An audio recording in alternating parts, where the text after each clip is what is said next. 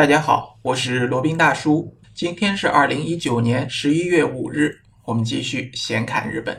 今天呢，想讲一讲一个悬于太平洋上啊，离东京有一百多公里远的海岛，叫新岛。新呢就是新旧的新，岛呢就是岛屿的岛。新岛呢是一个离东京只有数小时航程的一个冲浪圣地啊，冲浪圣地。它坐拥着绵延不绝的沙滩啊，白沙滩非常好看，以及巍峨矗立的白色悬崖和无尽的滔滔浪花，不仅是可以从东京轻松前往的一个绝美的冲浪圣地，同时呢，也是一个非常热门的旅游景点呢。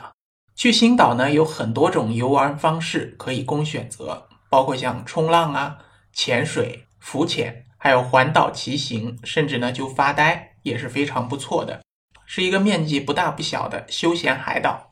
先来简单介绍一下吧。新岛日语呢叫尼伊吉马，是伊豆群岛当中的一个岛啊，位于东京以南大约一百六十公里。虽然离东京还比较远啊，但是呢，全岛它是属于东京都治下的新岛村的，面积二十三点八七平方公里，人口也不多啊，两千五百人。前往新岛呢有两种方式啊，主要是走海路或者空路。罗宾大叔个人比较推荐呢，搭飞机前往，只需要三十五分钟的航程就能到了。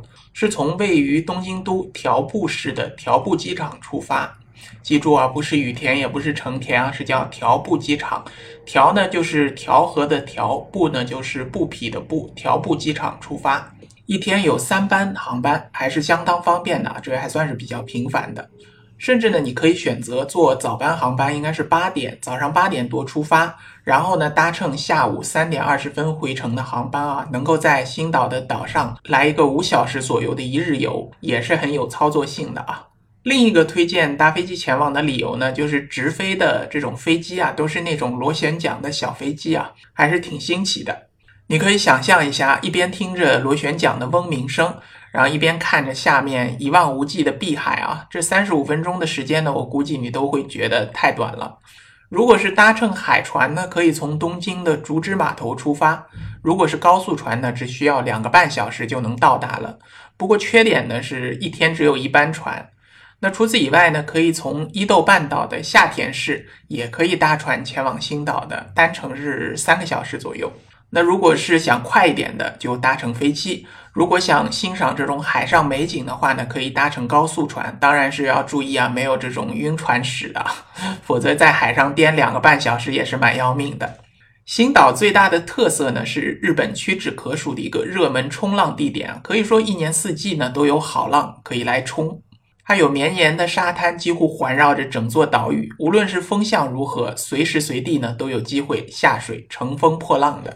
所以说，如果喜欢冲浪的呢，可以去日本这里尝试一下，试试看的。当然，感觉中国国内这种极限运动啊，冲浪运动的爱好者不会太多啊。那在新岛上呢，位于东部的羽福浦海岸呢，是一个拥有绵长的沙滩，非常适合冲浪的一个地点。在那里呢，也有提供冲浪板租赁和冲浪培训服务的冲浪店啊。即使你是素人、新人的话，也可以去尝试一下。那因为大多数的地方风浪较大，所以说新岛的海岸呢，不太适合新手去游泳或者浮潜。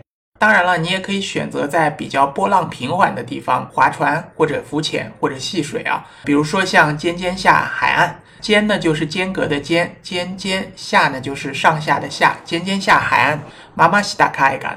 体验一下比较平稳的海滩啊，在尖尖下温泉附近海岸北端呢，也有几个浅滩，周围因为有巨大的岩石阻挡波涛，所以说海水还是比较平静的。添加罗宾大叔的微信八二七四七九七零，了解罗宾大叔的增值服务，包括日本自由行定制、日本买房咨询以及瓦努阿图移民服务。除了冲浪文化以外呢，岛上还有比较有特色的呢，就是玻璃工艺和独特的莫亚雕像啊，这也是闻名日本的。岛上随处可以见到这种莫亚的石雕，它是由新岛出产的稀有的石头雕成的。虽然它的形象就是那种雕成那种头像的雕像啊，比较类似于像复活节岛上那种雕像。莫亚它是新岛当地的方言啊，是齐心协力的意思。如果对于这个有兴趣呢，可以租一辆自行车环岛巡游啊，挑战一下自己，看看能发现几座莫亚雕像。那作为一个由火山喷发形成的火山岛呢，岛上当然也有非常热辣的温泉了。那其中位于悬崖上的汤滨露天温泉呢，它是免费开放的，而且呢可以俯瞰新岛的港口。那其中最有特点的呢，就是它的圆柱与石造的屋顶构成的建筑啊，外观呢和那种罗马神殿极为相似啊，当然是那种山寨版的了。那在稍微偏南一点呢，有设备更加完善的温泉设施——尖尖下温泉。这里呢提供室内浴池、露天浴池、桑拿、沙浴，门票呢也相当的便宜啊，可以来一个一日温泉游。那如果想体验沙浴的话呢，也可以尝试一下。所谓沙浴呢，就是用热沙把整个人埋在里面，只露出个头啊，据说非常的酸爽。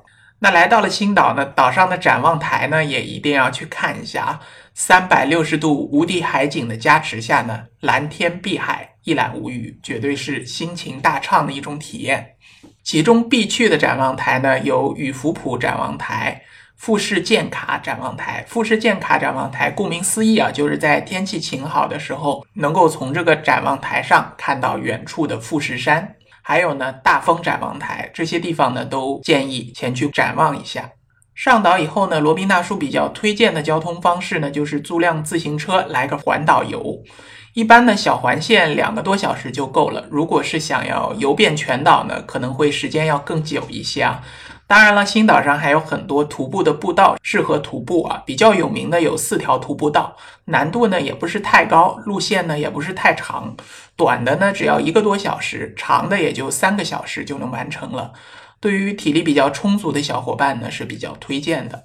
那说到这里，可能会有小伙伴问了，那我不想在上面就是个一日游，我想多住几天，岛上的住宿怎么解决呢？这点倒是不用担心啊，岛上的民宿的数量呢还是挺多的。而且价格貌似都是统一的，应该是一位一间房七千五百日元吧。然后如果是在特别热门的高峰期呢，可能会稍贵一点，但也不是太贵。它是有带早晚两餐的选择，也有不带餐的。罗宾大叔呢，还是建议选择带早晚两餐的，餐食的水准呢，可能会让你有惊喜的。如果是年轻人的话，住宿也可以选择去岛东侧的雨福浦露营地搭帐篷过夜啊，就是在雨福浦海滩旁边，步行只需要三分钟就可以到达了。